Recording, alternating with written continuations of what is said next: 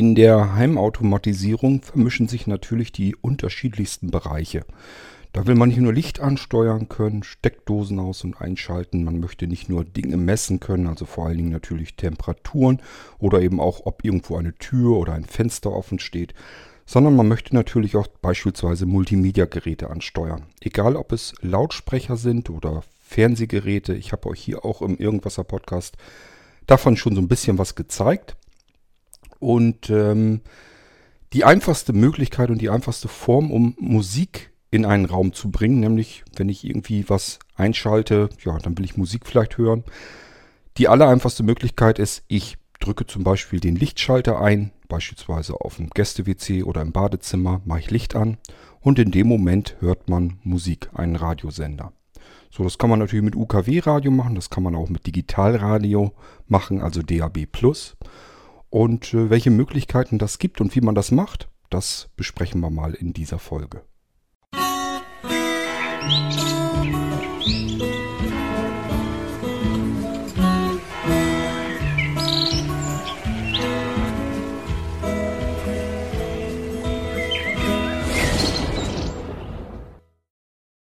Vielleicht gleich vorab gesagt, diese Folge könnte auch für diejenigen unter euch interessant sein, die sich generell ja einen Überblick verschaffen wollen, was kann ich denn an günstigen DAB-Radios ähm, mir zulegen. Also ich werde euch ein paar DAB-Radiomodelle ähm, hier vorstellen mit ihren Vor- und Nachteilen.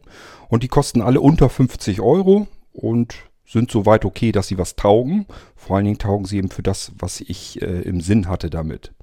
Das heißt, ich hatte hier privat ähm, nach solchen Geräten äh, Ausschau gehalten. Ja, wir müssen vielleicht ein Stückchen weiter früher anfangen. Es ist also so, dass ich schon von jeher, als ich vor allen Dingen noch gut gucken konnte, elektrische Geschichten selber angeschlossen habe. Also ich brauchte nicht unbedingt einen Elektriker. Klar, wenn es was komplizierteres war, ich sag mal so, so ein Sicherungskasten und sowas, das interessiert mich auch nicht mehr. Da gehe ich auch nicht dran, da traue ich mich nicht dran. Dafür habe ich meinen Faddy, der ist äh, gelernter Elektriker. Und vielleicht habe ich von ihm auch so ein bisschen Gene in Blut äh, und daran liegt, dass ich das früher eben alles selbst gemacht habe. Wenn wir also irgendwo Licht angeschlossen haben oder irgendwelche Geräte, ähm, auch, ich habe ja früher als Gärtner äh, angefangen und in den Gärtnereien und so weiter hat man es auch ständig mit Elektroinstallation zu tun. Also muss hier mal eine Lampe oder eine Leuchtstoffröhre angeklemmt werden. Und da wiederum muss vielleicht mal eine Topfmaschine, muss der Stecker umgepolt werden und so weiter und so fort. Das muss ein Gärtner eben auch alles können. Deswegen ist das für mich jetzt nicht so, ähm, ja, so was Besonderes, sage ich mal. Es kommen üblicherweise zu Hause bei uns, bei euch auch, drei Leitungen aus der Wand. Die eine ist meistens, ja, ich weiß gar nicht, äh, farbenblind war ich damals schon. Ähm, ich glaube, eine ist grau oder lila oder blau oder irgendwie so, so ein gräuliches ist das und die andere ist mehr so rotbraun. Manchmal sind sie auch schwarz und die dritte Leitung, die ist eben zweifarbig, meistens, ich glaube, gelb-grün oder was da rauskommt. Also die sind unterschiedlich farbig dann auch noch. Das ist jetzt kein, kein Standard oder so, sondern es ist immer so, Zwei Leitungen sind ähm, einfarbig isoliert, eine Leitung ist zweifarbig isoliert und die zweifarbige Leitung gehört an die Erdung. Äh, die Erdung, die könnt ihr in Steckdosen selber auch wahrnehmen. Das sind diese Metallklemmen, die an den Seiten immer sind, in den Steckdosen drinne. Das ist die Erdung, da kommt dieses zweifarbige Kabel dran und was dann links und rechts angeschlossen wird, ist prinzipiell erstmal egal. Das spielt nur dann eine Rolle, wenn man es ganz ordentlich machen will. Ähm, ich sag mal, heutzutage merkt man es daran, wenn man äh, an solchen Leitungen LED-Lampen ähm, ja, betreiben möchte. Also wenn man LED-Lampen hat, die schließt man so an und schließt sie dann nicht richtig an, dass man das mit dem links und rechts vertauscht und so weiter. Dann läuft das nicht auf Phase und das sieht man daran, dass diese LED-Lampe dann immer so ein ganz kleines bisschen vor sich hin flackert. Die, je nachdem, wie viel Strom da immer so durchfließt, insgesamt durch die Leitung. Es fließt immer so ein ganz kleines bisschen, so eine Art Kriechstrom da durch. Und dann flackern diese LED-Birnen, weil sie eben nicht besonders viel Strom brauchen, flackern sie immer so ein bisschen. Und daran erkennt man, dass man irgendwas nicht gut angeschlossen hat. Das merke ich heute auch. Das heißt, das habe ich hier im Haus auch, vor allen Dingen draußen. Wenn da noch Feuchtigkeit oder so dazukommt, dann flackern draußen meine LED-Birnen teilweise. Und das liegt einfach daran, weil es nicht sauber elektrisch installiert ist. Ähm, Das war aber zu meiner Zeit, als ich gucken konnte, als ich das alles selbst gemacht habe, war das ähm, relativ egal, denn da hatten wir normale Glühlampen und die gehen direkt an 220, 230 Volt Strom, der da rauskommt. Und dann flackert da auch nichts. Den reicht eben dieses, dieses bisschen Kriechstrom nicht aus, was da in den Leitungen drin steckt, sonst noch auch, wenn der Lichtschalter ausgeschaltet ist. Deswegen flackerte da nichts. Nun gut, also für mich ist ähm, der elektrische Strom, den man so zu Hause hat, ich habe da zwar Respekt vor, sollte man glaube ich haben. Das sind 220, 230 Volt. Einmal falsch in die Hände bekommen, dann war es das im Allgemeinen. Ähm, also Respekt sollte man vor Strom schon haben. Auch ähm, sauber arbeiten, denn es kann eben auch sein, wenn ich was unsauber gearbeitet habe, dass das anfängt zu kokeln und zu schmoren. Das ist mir auch mal passiert, da ist mir eine Mehrfachsteckdose, wo ich den Stecker abgezwackt hatte, den habe ich also abgekniffen und diese Mehrfachsteckdose in eine andere normale Hauptstromer Stromsteckdose mit angeschlossen und ähm, dann ist mir diese Mehrfachsteckdose eben angekokelt. Das lag daran, weil ich einfach übersehen habe, dass eine Ader so ein bisschen rüberging und dann hat die Kontakt gekriegt, wo keiner hingehört und schon was passiert. Ist, wenn man daneben steht, nicht ganz so wild. Und ähm, ja, aber man muss eben ordentlich und sauber arbeiten, dann passiert sowas gar nicht erst. Und ich sage ja, Respekt vorm Strom ja, Angst muss man eigentlich nicht haben. Denn äh, es sind drei Leitungen. Eine davon geht an die Erdung, habe ich euch eben erklärt. Und wie die rum die anderen beiden angeschlossen werden, ist prinzipiell erstmal legal. Das heißt, wenn man sauber arbeitet, passiert eigentlich nichts. Natürlich niemals bei eingeschaltetem Strom arbeiten. Ich denke mal, das versteht sich von selbst. Und wenn ihr euch nicht rantraut oder vor allen Dingen, so wie ich, nicht vernünftig gucken könnt, Finger ganz davon lassen. Denn dafür kann man wieder viel zu viel Mist bauen. Okay, ähm, was ich mir damals nämlich schon auch mit immer gebaut habe, war, dass wenn ich irgendwo Licht einschalte, dass ich dann auch Musik haben wollte. Ich wollte also mit dem Lichtschalter quasi komplettes Entertainment haben. Ähm, das ist heute vielleicht weniger ungewöhnlich, wenn man mit Smart Home Systemen und so weiter arbeitet. Heute kann man das alles besonders schick machen und wir haben über WLAN ansteuerbare Lautsprecher, die von sich ja gleich irgendwelche Musikdienste und Internetradio und so weiter abschnorcheln können. Heute ist das alles überhaupt kein Thema mehr und da machen das ganz viele. Damals in den 80ern, als ich hauptsächlich so gebastelt habe, hatte das kaum jemand und äh, da war das noch eine Besonderheit. Was habe ich gemacht? Ganz einfach. An dem Lichtschalter, da muss ja irgendwo eine Lampe dran sein, die dann eben einschaltet. Die hat man irgendwo an der Decke oder sonst irgendwo. Und irgendwo habe ich mir das Licht abgeknapst, äh, also den Strom dafür, und habe das mit einer Steckdose verbunden und dann hing da in der Regel ein Radio dran. UKW-Radio natürlich damals noch, so dass man, wenn man den Lichtschalter eingeschaltet hat, ging eben nicht nur Licht an, sondern eben auch Radio. Ähm, je nachdem, das konnte auch sein, dass man im Winter wenn man da die Heizung nicht viel hat laufen lassen, eventuell noch einen Elektrolüfter noch mit dran geklemmt hat, das heißt Licht an, dann kam, ging die Heizung an, äh, es kam äh, Musik.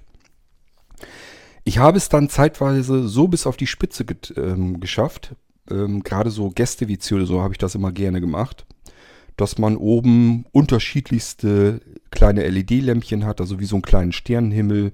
Manchmal blinkte das dann auch noch, dann war es besonders kitschig. Ich habe sogar Effektstrahler mir gekauft, habe die mit angeschlossen, sodass man so, so einen rotierenden Sternenhimmel auf dem Gäste-WC hat, zusammen mit der Musik.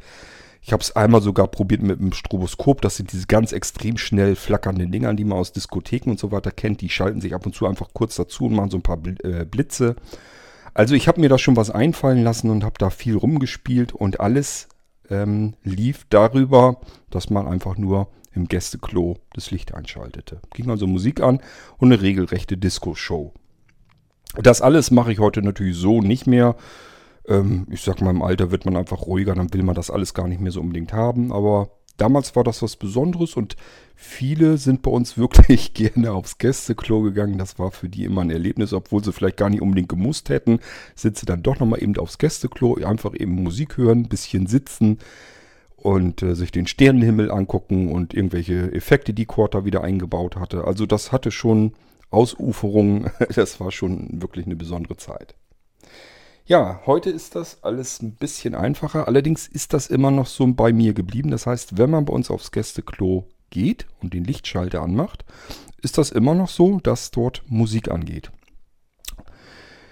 Ähm, das ist auch im Badezimmer so. Kommen wir aber zuerst mal auf, äh, wie es jetzt beim Gästeklo ist. Und zwar haben wir dort, weil die Decke so weit nach oben war, haben wir die Decke weiter runtergezogen. Dann hat mein Vati mir an den Seiten so Schienen entlang gesetzt, Aluminiumschienen. Und auf diese Aluminiumschienen haben wir Paneele, also so Holzpaneele, Deckenpaneele ja, ähm, draufgelegt. Ist wie so Klicklaminat ineinander geschoben. Und in diese Paneele Löcher reingeschnitten, da sind ähm, Deckenstrahler drin. So, und die gehen nach oben einfach hin und diese Deckenstrahler hängen ja an einem Trafo. Das sind diese 12 Volt Trafos noch. Da habe ich noch keine LED-Birnen also drin. Ähm, und dieser Trafo wiederum hängt nicht direkt am Strom, so wie man es normalerweise macht, sondern der hat einen ganz normalen Stecker und der steckt in einer Steckdose. Und in dieser Steckdose, das ist eine Mehrfachsteckdose, die ist am Strom angeschlossen am Lichtschalter. Das heißt, es ist nicht so, wie es üblicherweise ist äh, bei anderen. Bei euch ist es so, ihr macht einen Lichtschalter an und habt irgendwo eine Lampe im Badezimmer oder so oder auch im Gästeklo. Und diese Lampe ist direkt mit den Stromkabeln, die aus der Wand kommen, verbunden mit ähm, dem Lichtschalter. Ich wollte es anders haben. Ich habe oben nicht die Lampe direkt verbunden, sondern an diesen äh, Stromkabeln, die aus der Wand kommen. Oben in dieser Zwischendecke hängt eine Mehrfachsteckdose. Die ist dort direkt angeklemmt. Und in dieser Mehrfachsteckdose, was ich da reinstecke, das bleibt mir überlassen. So, ähm, da hängen also einmal diese ähm, Deckenstrahler dran. Dann, da bin ich mir nicht ganz sicher, ob wir die nicht, ähm, ich glaube, die haben wir nämlich direkt wirklich angeschlossen. Ich meine, ich hätte euch das auch schon mal erzählt in einer ganz frühen Folge im Irgendwasser. Und zwar habe ich mir gekauft oder habe ich die geschenkt bekommen. Ich glaube, Anja hat mir die geschenkt. Das sind so kleine LED-Birnchen, die kann man einsetzen. Die sollen eigentlich ein Leben lang halten und die kann man einsetzen in Fliesen, also in die Fugen sozusagen. Die sind nicht so hoch und sind extra dafür ausgelegt, dass man sie in Fliesenfugen einsetzen kann. Haben wollte ich das, weswegen, das sollte sogar einen Sinn haben, wollte ich das in die Fußbodenfliesen im Flur vor dem Gästeklo so dass man würde sehen können, wenn wir jetzt Besuch haben und der will aufs Klo gehen, sieht er sofort, aha, vorne in den Fliesen sind die LEDs, die leuchten im Fußboden. Dann sitzt also jemand auf dem Gästeklo, weil der hat Licht an und die wären eben damit drangeklemmt gewesen. Und wenn vorne vor dem Klo die LEDs im Fußboden brennen, dann weiß man, aha, es sitzt jemand auf dem Gästeklo. So wollte ich das ganz gerne haben. Wir haben dann gemerkt, ähm, derjenige, der uns hier die Fliesen verlegt hat, ähm, ein Freund von uns und der hat uns eben die Fliesen hier gelegt und der hat gesagt, ähm, Kurt, wenn wir das machen wollen, muss ich hier überall in den Boden auffräsen. Das ist eine Schweinearbeit, weil wenn wir das so machen, gucken deine LED-Birnen ein Stückchen zu hoch. Die gucken so zwei Millimeter über dem eigentlichen Fliesenfußboden. Das bedeutet, wenn ich da mit Schuhen lang trampel und dann gegen diese LED-Birnchen haue oder drauf trete oder so, gehen die natürlich zu Bruch, gehen die kaputt. Die müssen abgesenkt natürlich sein im Fußboden, sonst kann es nicht gehen. Ähm, das wäre ein Wahnsinnsaufwand gewesen und das hätte den ganzen Zeitplan nach hinten verschoben, wahrscheinlich sogar um eine ganze Woche oder so, nur um diese kleinen paar LED-Birnchen in den Fußboden zu kriegen. Und da habe ich gesagt, nee, nee, um Gottes Willen, lass sein. Haben wir überlegt, was kann man denn sonst damit machen? Ja, wo man nicht drauf tritt, das ist eben die Wand. Und da habe ich gesagt, weißt du was, dann packt die in die Flusenvieh, äh, die Flusenvieh, in die Fliesenfugen, in die Fliesenfugen, ähm, packt die damit rein an der Wand im Gästeklo. Jetzt haben wir eben in der Wand, äh, links und rechts, wenn man sozusagen auf dem Klo sitzt, sind so kleine LED-Birnchen in den Fliesen, in den Fugen drin. Die sind, glaube ich, aber über den Lichtschalter direkt angesteuert. Ich muss noch mal gucken, aber ich meine, das wäre so. So, und oben in dieser Zwischendecke habe ich euch eben erzählt, da kann ich einfach diese Paneele hochdrücken. Mache ich natürlich mit der ersten nur, die anderen bleiben dann so. Und dann kann ich oben reingreifen. Das heißt, da habe ich mir ein ganz einfaches ähm, UKW-Radio reingestellt, ein ganz normales Kofferradio von Sony. Ähm, ich habe es nämlich jetzt wieder rausgeholt. Das sah, sieht sogar richtig schick aus, ist mir aufgefallen und ist wirklich ein gutes Radio eigentlich gewesen. Problem ist nur, ähm, hier, wo wir wohnen, das funktioniert mit den UKW-Sendern nicht vernünftig. Ich weiß nicht warum, das ist hier wirklich extrem. Das heißt, man justiert den Sender, hat einen klaren Klang, funktioniert soweit alles. Und dann dauert das nicht lange, vielleicht ein paar Tage nur, manchmal eine Woche. Dann ähm, hat man so viel Störung in diesem Sender drin, dass es keinen Spaß macht, sich den mehr anzuhören. Es kann zwischendurch dann auch noch passieren, das kommt ein paar Mal im Jahr vor, ist jetzt nicht so, dass das ständig ist, aber es kommt wiederholt im Jahr vor, dass dieser Sender komplett verschwindet. Also da sind so viele Störungen drauf, dass der ganze Sender überhaupt nicht mehr zu hören ist. Der ist weg. Da ist einfach so viel Brummen und Rauschen drüber. Das stört also dann irgendwas. Ich habe nicht, noch nicht herausgefunden, was das ist, weil das, wie gesagt, das ist ja nicht kontinuierlich, sondern nur wenige Mal im Jahr. Dann aber kann es passieren, dass das für mehrere Tage ist, dass der Sender einfach komplett ausfällt und weg ist. Und dann muss ich einen komplett anderen Sender einstellen. Das heißt, man ist, wenn man das so hat, wie ich das hier hatte, ist man ständig am Rumfummeln, um diesen dämlichen UKW-Radiosender nachzustellen. Und das nervt ein bisschen. Vor allen Dingen auf dem Gästeklo, da gehe ich nun nicht ganz so oft drauf selber. Ich merke das also selber gar nicht. Und wenn mir keiner Bescheid sagt, du, dein Radio rauscht aber fürchterlich, dann merke ich das gar nicht. Und es gehen halt ständig Leute dann aufs Gästeklo und machen das Licht an und haben ständig nur Rauschen da. Das ist nun leider aber ja kein angenehmes Rauschen, so, so ein Meeresrauschen, sondern dann hört man den Radiosender noch so ein bisschen durch. Es brummt, es zischt, es rauscht. Das macht alles keinen Spaß. Das ist nicht schön und nervt. Ja, wenn ich davon mitbekommen habe, habe ich natürlich die Paneele wieder hochgedrückt und habe den UKW-Sender wieder ein bisschen nachjustiert. Und dann kommt auch wieder vernünftiger Klang. Der Sender läuft dann erstmal wieder, dann ist es okay ja, bis zum nächsten Mal und oftmals dauert das nicht lange. Es sind nur ein paar Tage, dass das gut geht und dann verstellt sich das Ganze wieder. Ich war damit also nicht zufrieden. Das alles hatte ich in der Wohnung vorher, wo wir waren, so jedenfalls nicht. Ähm, da sind die Sender relativ stabil und störungsfrei geblieben. Das hat also eigentlich ganz gut geklappt. Also da bin ich über all die Jahre ganz gut gefahren mit diesem Prinzip. Also Steckdose an Lichtschalter mit angeklemmt, da ein Radio mit rein, das Radio irgendwo verschwinden lassen. Wenn man Gardinen hat, kann man es hinter den Gardinen verschwinden lassen. Hier in diesem Fall ist es bei uns im Gästeklo so, dass es eben in der Zwischendecke sitzt. Man sieht also überhaupt gar nichts. Es ist ein ganz normales Gästeklo einfach. Naja, was heißt normal? Es ist ist nämlich extrem klein da drin. Es ist das kleinste Gästeklo, was ich je in meinem Leben bisher gesehen habe.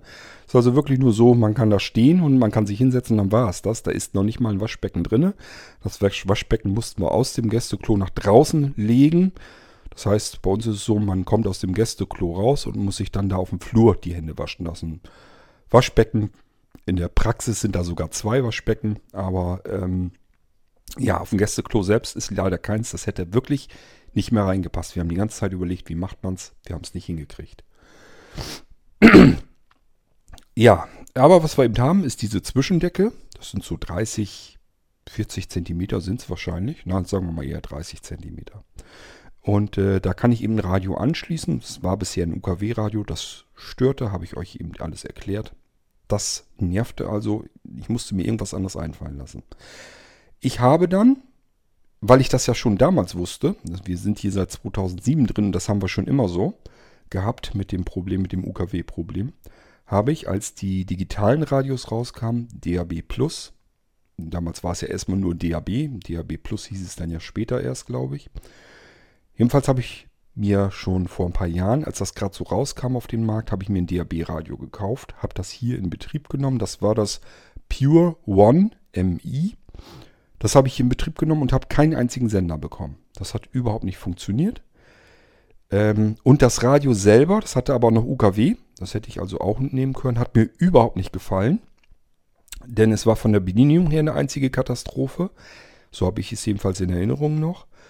Und ähm, es hätte auch das nicht gemacht, was ich haben wollte. Denn ich muss ja Strom wegnehmen, Strom geben und wenn Strom kommt, muss das Radio automatisch einschalten und den Sender abspielen. Das hat es nämlich auch nicht getan. Das hatte verschiedene Tasten und man musste immer eine Taste drücken, damit das Radio anging. Das hat also gar keinen Sinn gehabt. Dieses Radio habe ich mir einfach mal schicken lassen und habe gemerkt, okay, das kannst du für das, was du forderst, erstens überhaupt nicht gebrauchen zweitens, hier auf dem Plattenland scheint es DAB-Radio überhaupt noch nicht zu geben. Also habe ich das Radio wieder verschenkt und äh, hab, musste erstmal weiter mit meinen UKW-Radios auskommen.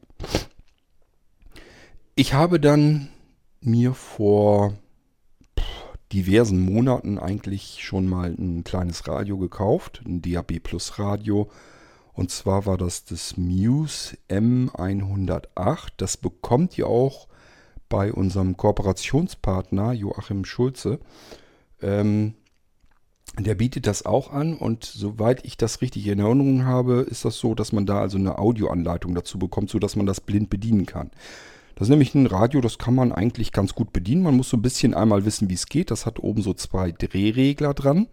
Der rechte Drehregler obendrauf ist für die Lautstärke, der linke daneben. Damit scrollt man sozusagen durch ein Menü. Ja, auch dieses Muse M108 hat ein Display, ist ein OLED, glaube ich, drin ist. Jedenfalls schwarzer Hintergrund mit heller Schrift drauf. Das kann man, ähm, wenn man blendempfindlich ist, so wie ich, kann man dieses Display noch ablesen. Leider nicht wirklich gut, also man müsste die Schrift sich noch vergrößern. Das ist bei mir also so, ich halte mein iPhone mit der Lupe äh, drüber und kann dann das Display ganz gut, ganz ordentlich ablesen. Aber prinzipiell ist es erstmal so, dass es gut bedienbar ist mit diesem linken Drehregler, also dass der, das knuckert so ein bisschen. Also es hat Widerstände drin. Das heißt, man kann immer so ein, zwei Millimeter drehen, dann rast, fühlt sich so an, als wenn es kurz so ein kleines bisschen einrastet und dann kann man wieder weiter drehen, so weiter natürlich, aber man merkt eben, dass es so Stufen hat. Und immer wenn es einmal so genuckt hat, dann ist es in der Senderliste ein Sender weitergekommen. Deswegen schaltet es noch nicht um. Es ist für Sehende so gedacht, dass man sich erst den Sender auswählt, den man haben will, und dann drückt man eine Taste und dann wird dieser Sender erst abgespielt. Ja, das kann man natürlich vergessen als Blinder, weil man kann das Menü ja nicht ablesen im Display. Was man aber tun kann, ist immer ein so ein Gnuck weiterschalten dann gleich wieder die Taste drücken, mit der man den Sender eben auswählt und dann einfach hören, welchen Sender höre ich denn da. Und wenn einem das gefällt, dann hört man es eben. Wenn einem das nicht gefällt, dann geht es eben weiter. Ich meine, dass das Gerät auch Stationstasten, ich weiß gar nicht, ob es Stationstasten hatte. Also das haben jedenfalls die anderen Radio, Radios, die ich euch gleich auch noch alle vorstellen möchte. Die haben größtenteils auch Stationstasten, kann man sich belegen. Das habe ich alles nicht gemacht. Das brauche ich hier ja für meine Zwecke nicht. Ich will ja nur, Strom kommt, Radio geht an, möglichst kein UKW, damit es nicht wieder anfängt zu rauschen. Das war das Ziel, was ich hatte. So, kurze Unterbrechung und weiter geht's. Also, das Ziel war ja nun, dass ich ähm, Radio dann hören konnte, dass das zusammen mit dem Lichtschalter anging. Dafür ist das Muse M108 komplett ungeeignet. Das ist nämlich kein Radio, was das kann. Ähm, das muss ich mit einem Taster einschalten und das hat keinen einrastbaren Einschaltknopf oder sowas. Das geht also wirklich nur auf Knopfdruck an. Muss ich eine Taste drücken und dann geht es an. Das ist ganz links eine Taste. Die halte ich kurz gedrückt, damit das Radio angeht. Und wenn ich sie nur kurz drücke, also nicht gedrückt halte, dann ähm, kann ich zwischen verschiedenen Modi ähm, hin und her schalten. Also ganz links die Taste ist das, entgegengesetzt äh, von den beiden Drehreglern. Ähm, wenn ich einmal kurz drauf drücke, komme ich, glaube ich, von dem UKW-Radio, von, von dem FN-Tuner in den AUX-In-Eingang. Das Ding hat einen AUX-In-Eingang. Da ist so ein Klinken-Eingangsbuchse. Äh, Dies ist leider keine Kopfhörerbuchse, sondern das ist eben, dass ich den, das Radio als Lautsprecher benutzen kann. Da könnt ihr, zum Beispiel Smartphone oder so anklemmen. Man muss allerdings dazu sagen, das ist ein winzig kleines, kompaktes Radio, fast schon Taschenradioformat. Da kann natürlich nicht so ein gewaltiger Klang rauskommen. Also ich würde mal fast behaupten, äh, das kriegt mein iPhone 8 Plus auch schon hin, was äh, an Klang da aus dem Muse rauskommt. Ähm, den würde ich also schlicht und ergreifend einfach nicht als Lautsprecher benutzen wollen. Aber so kann man jedenfalls mit dieser linken Taste hin und her schalten. Nach AUX in, man drückt nochmal kurz drauf, dann kommt man in den DAB Plus Bereich und äh, das merkt man aber auch. Denn auch da ist es so, UKW rauscht immer so ein ganz kleines bisschen, knistert und knackt und so weiter. Und bei DAB Plus kommt eben sauberes, sauberer Klang raus. Das ist digitales Radio bestehend aus Nullen und Einsen, die wieder zusammengesetzt werden. Also letzten Endes entweder Musik kommt, beziehungsweise der Radiosender, oder es kommt nichts. Dazwischen gibt es nichts. Mit Rauschen und Knacken ist da nicht möglich. Ja, ähm, bei dem Muse ist es dann so, von der Grundbedienung her, mit dem linken Drehrad, wenn ich die beiden Drehregler oben drauf, also auf der rechten Seite habe, dann kann ich mit dem linken davon das knuckt also so ein bisschen, kann ich immer so ein Stückchen weiter, dann habe ich die nächsten Sender drin und dann drücke ich von den vier Tasten, die daneben sind, oben drauf, die rechte Taste davon die zweite. Also nicht ganz rechts, sondern eine links daneben. Die Taste, wenn ich die dann drücke, damit wähle ich den Sender aus und dann kann ich ja hören, was er dann abspielt. Für Grundbedürfnisse also komplett ausreichend. Und das Schöne ist eben, das ist ein sehr schönes, kleines, kompaktes Radio, was gut verarbeitet ist. Das kann man also ganz gut, was weiß ich, auf dem Balkon mitnehmen oder ähm, Terrasse, Garten. Wir benutzen es als Gartenradio. Ich kann es hier, wie gesagt, äh, für Smart Home Bereich und so weiter gar nicht gebrauchen. Und äh, das hat, als ich das Anja gezeigt habe, hat sie gesagt, oh meins. Und dann hat sie das an sich genommen und seitdem habe ich es auch gar nicht mehr. Ähm, ansonsten ist es eins, da können Batterien rein, sowohl als auch Netzteil angeschlossen werden. Ich meine, dass da ein Netzteil auch beiliegt. Das haben übrigens alle DAB-Radios, von denen ich euch gleich auch noch erzählen will, auch alle gemeinsam, haben allesamt Batteriefach und Netzteil dabei. Man kann es also mit Strom betreiben, man kann es auch mit Batterien betreiben. Was sie auch alle gemeinsam haben, ich glaube bis auf eins, ähm, dass sie auch noch UKW-Tuner mit drin haben, also UKW, DAB+, DAB, ähm, ja, dieses mit dem AUX-Eingang und so. Kann ich euch jetzt gar nicht genau sagen. Ich glaube, das hatten die anderen nicht. Das hatte aber dieses Muse, wie gesagt. Und ähm, ja, die Dinger haben tatsächlich noch mehr Gemeinsamkeiten. Das ist mir nämlich aufgefallen. Diese ganzen DAB-Radios. Ich habe mir also zuletzt jetzt drei Stück gekauft, von denen ich sehr stark annahm nach meiner Recherche, dass das welche sind, die ich eben benutzen konnte. Das heißt, welche, die einen einrastbaren Anschalter haben, sodass ich das Radio eingeschaltet lassen kann, Strom wegnehmen, Licht aus, dann ist das Radio aus, Strom ähm, einschalten, indem ich den Lichtschalter betätige, Licht geht an, Radio bekommt Strom, Netzschalter, also der Schalter ist eingeschaltet, ist eingerastet, das Ding kommt, bekommt also wirklich Strom, guckt nach, welcher Sender wurde als letztes denn abgespielt und spielt ihn dann weiter wieder ab. Und das können die letzten drei Radios, die ich euch jetzt gleich noch erzählen möchte, die ich mir auch ähm, habe schicken lassen. Ich sage ja zum Glück, das sind alles Radios, die kosten unter 50 Euro. Ich wollte jetzt auch nicht, wer weiß, wie viel Geld da investieren.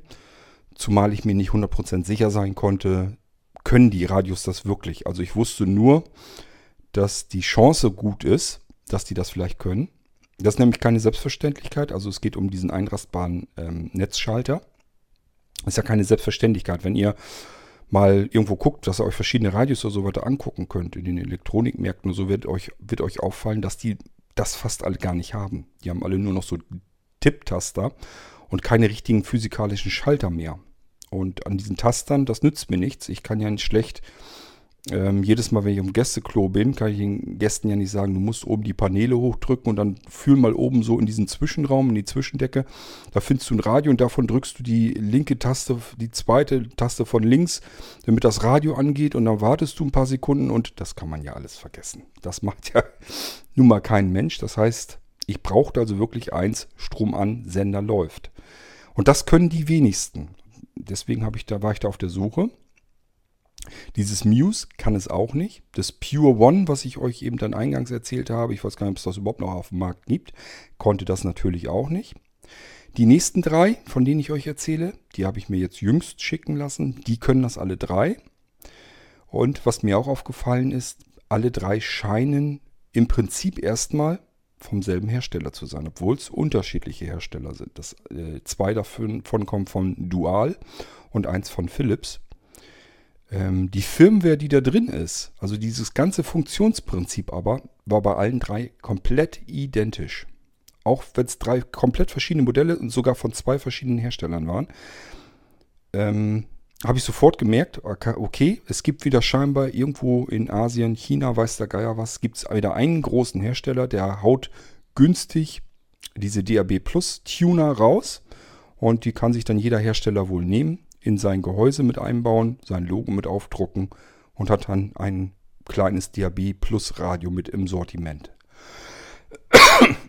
Kann man sofort sehen, anhand des Menüs, wie das aufgebaut ist. Das, was ausgewählt ist, wird zum Beispiel immer in diesen Pfeilklammern, also in den eckigen Klammern, ähm, nein, in diesen Spitzenklammern halt, äh, größer, äh, kleiner als, größer als. Da wird der Menüeintrag, der gerade aktiv ist auf dem Bildschirm, wo man gerade sozusagen drauf steht, ähm, wird in diesen eckigen Klammern äh, eingefasst. Und die Menüstruktur, also wenn ich jetzt mich durch das Menü bewege, Das ist auch überall gleichlautend. Also man merkt sofort, ich habe ich hab hier eigentlich drei komplett unterschiedliche DAB Plus Radios, aber ist offensichtlich zumindest exakt die gleiche Software drin, der gleiche Tuner. Ob dann die Hersteller das dort in Auftrag gegeben haben, dass der Hersteller sämtliche, sämtliche drei Radios sogar selber hergestellt hat. Man kann die fix und fertig einkaufen, da gehe ich von aus, so ist es meistens. Oder ob beispielsweise Philips sagt, okay, wir kaufen uns den DAB Tuner fix und fertig von dem Hersteller samt äh, der ähm, samt dem Empfänger und so weiter, alles fix und fertig und bauen das in unser Gehäuse ein, hauen da unseren Lautsprecher mit rein, unsere Teleskopantenne noch mit dran und so weiter. Das weiß ich nicht. Ich vermute es mal eher nicht. Es ist heutzutage eigentlich gang und gäng, gängig, ähm, dass ich solche Geräte in Auftrag geben kann. Ich kann also auch, ja, was weiß ich hier vom, äh, vom Blinzeln-Shop aus, wenn wir die entsprechende Größe haben, dass wir sagen, wir werden so und so viel Stück los am Markt, könnte ich in China den Auftrag erteilen. Ich möchte dieses, diesen Typ Radio, den ihr dort habt, möchte ich bitte herstellen lassen mit unserem Firmenlogo drauf. Bitte schickt mir mal 10 Euro Paletten her. Ähm, und dann geht das los. Die kriege ich dann natürlich auch relativ günstig und kann die dann hier auf dem Markt platzieren. Muss ich wieder irgendwelche Verträge mit irgendwelchen Elektronikmärkten haben, denn ich muss diese Mengen dann ja irgendwie absetzen können. Bei 10 Euro Paletten, das ist ein Witz. Ähm, wahrscheinlich wird der, ist das aber so eine Mindestabnahmemenge, die man dann überhaupt ähm, abnehmen muss. Können wir als so kleiner Händler komplett knicken. Ähm, es steht gar nicht auf dem Blatt Papier. Das heißt, ich muss auch die Geräte dort nehmen, ja, wo sie verkauft werden. Das sind meistens die großen Pseudo-Hersteller. Philips ist natürlich kein Pseudo-Hersteller, ist ein richtiger Hersteller. Ich gehe aber davon aus, dass die eben dieses DAB Plus Radio auch nur eingekauft haben und nicht wirklich selbst hergestellt haben. Tatsache ist jedenfalls, dass diese Geräte, von denen ich euch hier heute erzähle, ziemlich alle sehr ähnlich sind.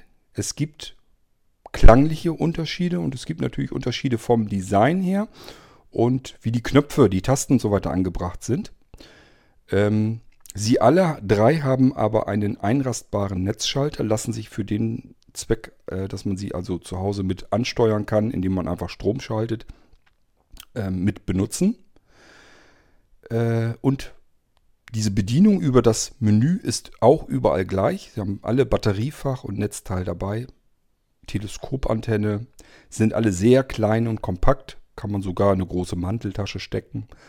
Also die Dinger sind sich einfach komplett sehr ähnlich, obwohl es unterschiedliche Modelle sind. So, ähm, kommen wir mal zu dem ersten, dass man für solche Aktionen gebrauchen kann. Also wenn ihr sowas auch machen möchtet, dass ihr bei euch zu Hause irgendwie irgendwo Licht anmachen können möchtet oder Strom schalten möchtet und ganz auf billigste Weise einfach nur ein Radio an und ausmachen möchtet. Dann braucht ihr solch ein Radio und das ist die billigste Möglichkeit ist eben, wenn man so ein digitales Radio haben will, ähm, diese kleinen Kompaktradios äh, zu nehmen für unter 50 Euro. Die sind äh, irgendwo ja, knapp über 40, manchmal ganz, ganz knapp unter 40. Ich glaube, das billigste hat 39 Euro gekostet. Und ähm, damit kann man schon arbeiten. Ihr braucht im Prinzip nur eine schaltbare Steckdose. Die kosten ja nicht viel. Wenn ihr, selbst wenn ihr kein Smart Home habt, wenn ihr keine Zentrale habt, ihr habt kein Homematic-System, ihr habt kein FHZ-System. Ich habe eine Mitteilung bekommen. Was sind das denn für komische Geräusche? Na, ist egal. Ähm, wenn ihr also gar keine Hausautomatisierungsgeschichte bei euch im Haus habt, sagt aber Radio einschalten, indem ich einfach irgendwas drücke oder irgendwas auslöse oder vielleicht, man kann das sogar natürlich auch so machen, durch Anwesenheit bloß. Ähm, das ist alles möglich. Gerade so beim FS20-System, man muss keine zentrale Steuerung haben. Man muss auch keine Fernbedienung haben. Man kann eine FS20-Komponente nehmen, die Sensor ist, also irgendwie was registriert, eine Temperatur zum Beispiel, oder aber man geht durch, das ist ein Bewegungsmelder, den kann man mit benutzen. Oder wenn irgendwie Licht vorhanden ist oder Licht aus ist, das kann man ansteuern. Da gibt es Lichtsensoren, Regensensoren. Man kann eben sich einen Sensor kaufen beim FS20-System. Geht bei Homatic übrigens auch, das von mal abgesehen. Beim FS20 ist es eben besonders einfach und kann sich eine Schaltsteckdose fürs FS20-System kaufen. Nehmen wir mal das einfachste Beispiel. Wir haben einen Bewegungsmelder, den kaufen wir uns und vielleicht eine Schaltsteckdose fürs FS20. Die Schaltsteckdose kostet, je nachdem wie man sie findet, um die 40 Euro. Im Moment sind FS20-Komponenten irrsinnig teuer. Also äh, ich weiß nicht, was da im Moment abgeht. Ich vermute mal fast, dass fürs FS20-System einfach im Moment nichts mehr hergestellt wird. Da ist ja auch EQ3 als Hersteller dahinter. EQ3, das ist ein Unternehmen, die sitzen in Leer, na jedenfalls in Ostfriesland ähm, und ist so hier in Europa der führende Heimautomatisierungsanbieter, ähm, kann man sagen. Die kommen aus dem ELV-Shop-Bereich. Also ELV ist ein riesengroßer Konzern mit lauter Elektroinstallationskrempel und Spielereien und so weiter zum selber basteln. Und davon stammen die ab, das EQ3 als Hersteller eben abgetrennt von. Und die kümmern sich so um Homematic, Homematic IP, diese ganze FAZ-Geschichte und sowas. Das bauen die alles. Und im Moment, im Moment konzentrieren die sich sicherlich auf ihre neuesten Systeme und das ist eben vor allem das Homematic IP-System. Da merkt man eben, da kommen jetzt ständig neue Komponenten dazu, die werden ständig neu hergestellt und eben komplett neue Geräte wirklich in das System. Und ich vermute mal, da konzentrieren sie sich drauf und lassen für die alten Systeme nichts mehr neu herstellen. Und FS20 FHZ, das ist eben so das älteste System. Ich vermute mal, da kommen keine neuen neu hergestellten Komponenten auf den Markt und deswegen sind die Reste bei den Händlern und die sagen sich, okay, äh, jemand, der FS20 hat und das weiter ausbauen will, der braucht diese Komponente, der kann eben, hat eben keine Möglichkeit, auf was anderes zu wechseln. Es sei denn, er wechselt das komplette Hausautomatisierungssystem. Das ist natürlich mit hohen Kosten verbunden. Also nehme ich für meine Reste natürlich deutlich mehr Geld. Ähm, im Moment, ich habe das letzte Mal geguckt, allein Fernbedienung. Da kostet allen Ernstes diese kleine Schlüsselbund-Fernbedienung. Das sind so kleine vier Tasten, die kann man so ans Schlüsselbund machen. Das ist ein Teil gewesen, das hat man früher im Idealfall für 20 Euro gekostet. Meistens so für 29 Euro. Das kostet im Moment, ich glaube, 90 Euro. Das ist also wirklich komplett unverschämt. Da ist eine kleine Knopfzelle drin und äh, damit kann ich eben FS20-Signale senden. Es gibt sogar diese normalen Fernbedienungen, die sind wirklich billigst verarbeitet. Ist nichts Besonderes dran. Ne? Und das ist so eine 4 plus 4 Kanal Fernbedienung. Das heißt, es sind insgesamt acht Tasten drauf. Die sind erstmal so prinzipiell gesteuert, dass sie ein- ausschalten können. Man kann sie aber auch einzeln ähm, konfigurieren, dass sie einzeln ein Signal absenden.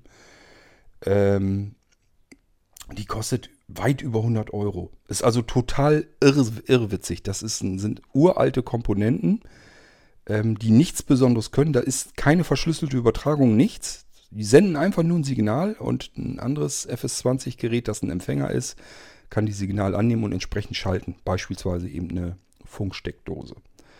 Und die Teile sind im Moment dermaßen teuer, dass man wirklich sich überlegen muss, ähm, warum ist das so teuer? Ich gehe davon aus, das liegt daran, weil nichts Neues mehr nachproduziert wird. Und das sind einfach die Reste und die Händler sind auch nicht blöd, die sagen sich, du brauchst das Zeug, kannst es bei uns kriegen.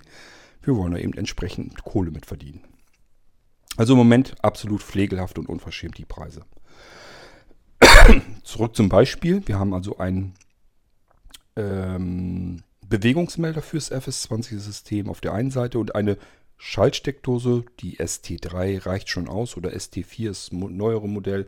Das spielt eigentlich keine große Rolle. Ich habe auch noch ST2 hier im Einsatz, die ganz alten Schaltsteckdosen.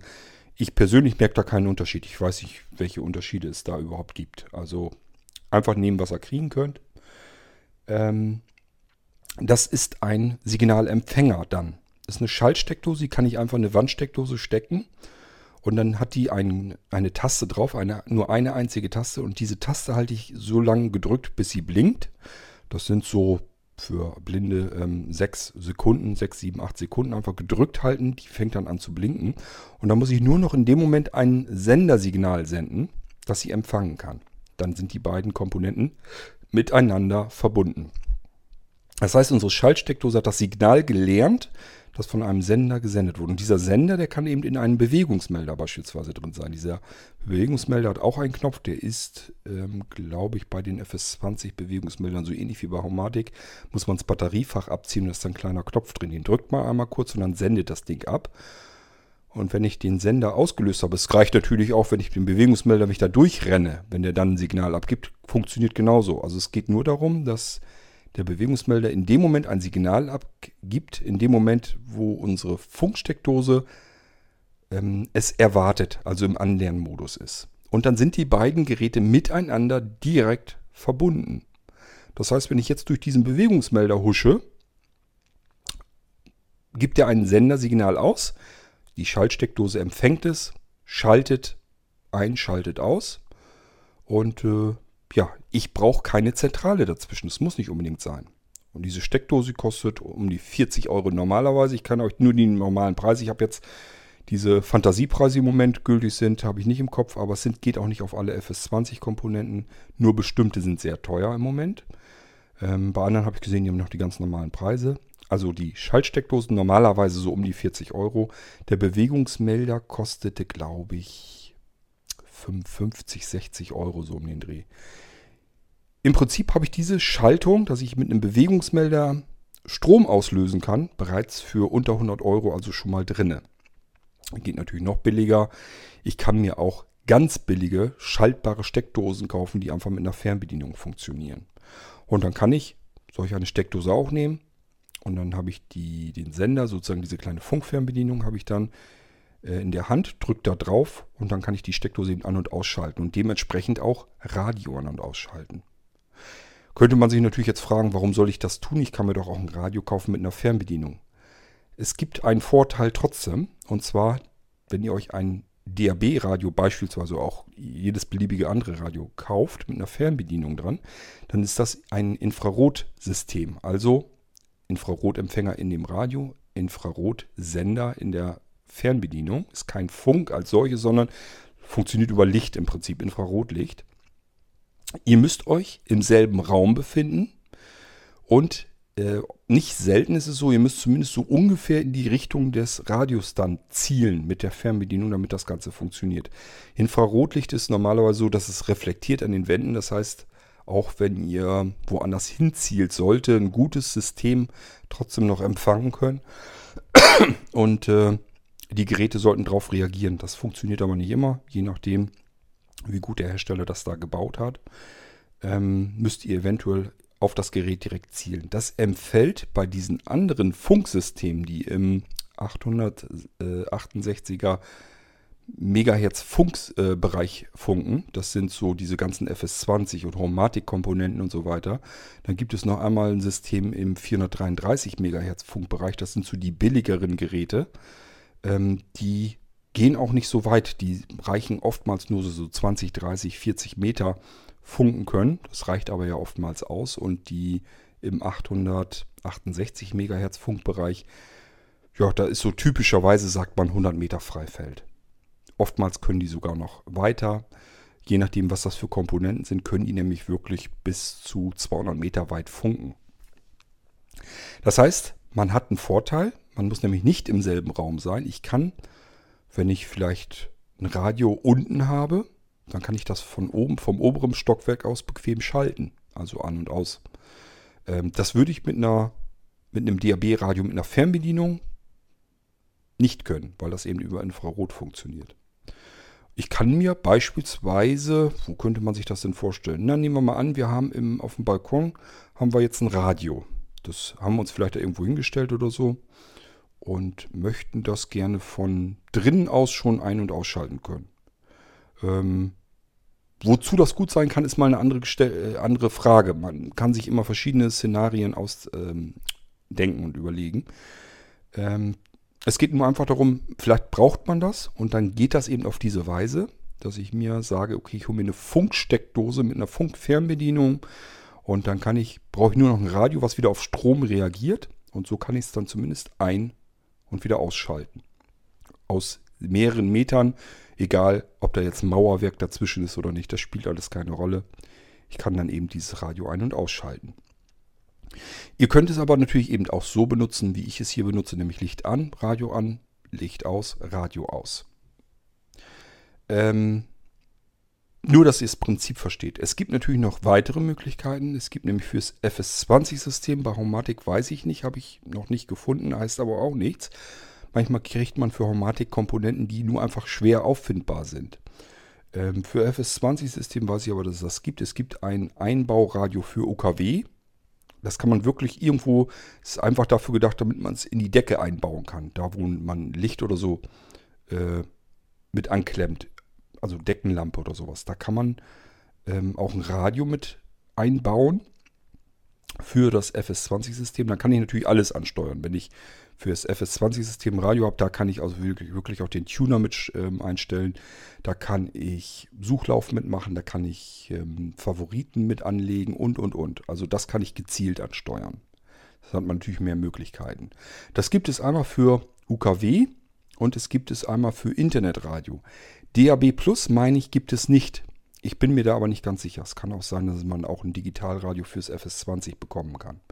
Das ist wie gesagt ein Einbauradio, das kann man irgendwo in die Decke oder so mit einbauen. Dann ist das Radio verschwunden, kann aber Musik eben ausgeben, beziehungsweise eben Radiosender. Problem bei diesen Einbaudingern für das FS20-System, sie sind sehr schwer auf dem Markt zu bekommen. Also neu hat man oftmals ein Problem. Manchmal kriegt man sie noch gebraucht bei eBay oder so und dann hat man natürlich wieder das Problem, funktionieren die Dinger noch oder versucht da einer was loszuwerden, was vielleicht gar nicht mehr richtig funktioniert. Das kann alles möglich sein. Das Einzige, was ich euch sagen kann, es gibt sowas. Das ist dann komplett ansteuerbar und zum Einbauen und das ist fürs FS20-System. Da weiß ich auf alle Fälle, dass es solche Komponenten gibt. War ich erst auch im Überlegen, hatte ich dann aber auch keinen Bock, weil das muss man meistens auch wieder basteln und bauen. Dafür brauche ich wieder vernünftig Seerest. Habe ich nicht. Da muss ich mir jemanden suchen, der bastelt mir das. Und äh, da habe ich wieder keinen Bock, anderen Leuten auf den Sack damit zu gehen. Also fiel dieses Prinzip auch für mich erstmal weg. Obwohl ich mir das ein paar Mal angeguckt habe, davor gestanden, habe gedacht, bestellst es dir jetzt mit oder nicht? Und dann habe ich mich immer dagegen entschieden, weil man dann immer noch basteln musste. So, und dann kann man natürlich noch die aktuellen Smart Speaker mit in solche ähm, Heimautomatisierung holen. Das heißt, ich kann auch Sonos-Geräte ansteuern. Dafür gibt es oftmals Plugins für beispielsweise Homematic und so weiter, aber auch für die anderen zentralen Systeme. Und äh, ich kann natürlich auch andere Geräte wie Logitech Squeezebox und so weiter kann ich auch ansteuern. Kleiner Exkurs an der Seite vielleicht ähm, zum Sonos-System und zum Squeezebox-System, wie man das in die Hausautomatisierung reinbekommt. Bei der Sonos ist es so, dass es über PHP-Skripte geht. Das heißt, ähm, man braucht ein paar PHP-Dateien, die muss man sich konfigurieren und die gehören natürlich auf einen Server zu Hause im Netzwerk. Das kann man machen, beispielsweise über NAS ähm, würde es gehen. Habe ich hier auch so laufen. Also ich habe ja hier eine QNAP laufen. Dort läuft sowieso ein Webserver mit drauf und äh, da sind die PHP-Skripte drauf, so dass ich meine Sonos-Geräte hier ohne irgendwelche Besonderheiten ansteuern kann. Ich kann also lauter, leiser, bestimmte Radiosender, Play, Pause, Stopp, das ist alles drin, das ist kein Problem. Ähm, aber das muss man halt wissen. Man muss irgendwo einen Webserver im Netzwerk laufen haben, um die so ansteuern zu können. Es gibt aber auch andere Möglichkeiten. Es gibt verschiedene Bastel-Plugins, ähm, die man sich auf die Zentrale installieren kann. Also das Ganze funktioniert auch, dass man es in beispielsweise die Haumatik-Zentrale integrieren kann. Letzten Endes basiert das alles auf dasselbe Prinzip, also auch die werden da einen ganz normalen PHP-Server mit drauf laufen lassen als Dienst und die dann darüber eben über die Plugins mit ansteuern. Die Squeezeboxen, das geht wesentlich einfacher, würde ich jetzt jedenfalls einfach mal so behaupten. Ähm, die kann man direkt mit URL aufrufen, äh, ansteuern. Da brauche ich kein komplettes Skript oder so. Ich brauche aber einen Squeezebox Server. Und dieser Serverdienst, das gibt es als Software für, für alles Mögliche. Man kann äh, die Squeezebox Server auch auf einen NAS laufen lassen. Gibt es für alle führenden NAS-Systeme, QNAP, Synology und so weiter. Ähm, das Ding gibt es für Linux, das gibt es für Windows. Also man muss nur irgendwie was laufen lassen, wo dieser Squeezebox Server Dienst läuft, wenn man ihn in den eigenen vier Wänden behalten möchte. Es gibt aber auch nach wie vor äh, bei Logitech noch den Squeezebox Server im Internet. Auch den kann man für die Ansteuerung benutzen. Die Squeezebox Geräte verbinden sich also mit einem Server, mit einem Squeezebox Server und ähm, können dann über diesem Server direkt angesteuert werden. Ist ähm, einfacher zu äh, einzubinden und zu programmieren dann hinterher. Ich habe mir also ähm, bei mir mit Computer auf der CCU, auf der Zentrale, ähm, ja direkt fix und fertige Programme sozusagen fertig gemacht, sodass ich bloß noch sagen muss, ja, das Squeezebox Radio soll er jetzt auf Play schalten, das auf Pause, das soll er lauter und leiser machen und so weiter. Dafür habe ich mir alles so fertige Sachen gemacht und es gibt ja das Unit-Makro, das ist ähm, das erste Makro, was auf äh, der Zentrale von Computer aus gestartet wird. Das ist also das erste Skript, was gestartet wird und ähm, da kann man so Sachen reintun, um das ganze System insgesamt zu konfigurieren. Steht bei mir zum Beispiel drin, welche IP-Adressen die Squeezebox, äh, Radios und so weiter, die Player im Netzwerk haben. Und da kann man eben verschiedene Dinge eben konfigurieren. Also wenn man mit solchen Systemen basteln will, hat das äh, Squeezebox-System meiner Meinung nach den Vorteil, es lässt sich viel leichter und einfacher programmieren, weil man eben nur einen URL-Aufruf machen muss. Man muss also einfach nur eine Internetadresse ansteuern und schon weiß der Server, was er mit dem Player jeweils machen soll. Ist auch sehr komplex das Ganze, kann man eigentlich alles drüber ansteuern. Und wie gesagt, verständlich und relativ einfach. Bei den Sonos-Sachen ist es ein bisschen komplizierter. Da braucht man verschiedene PHP-Skripte und die muss man sich anpassen. Man braucht dafür einen PHP-Server und so weiter und so fort. Geht am Ende dann aber auch alles. Und man kann sich natürlich auch fertige Plugins äh, besorgen.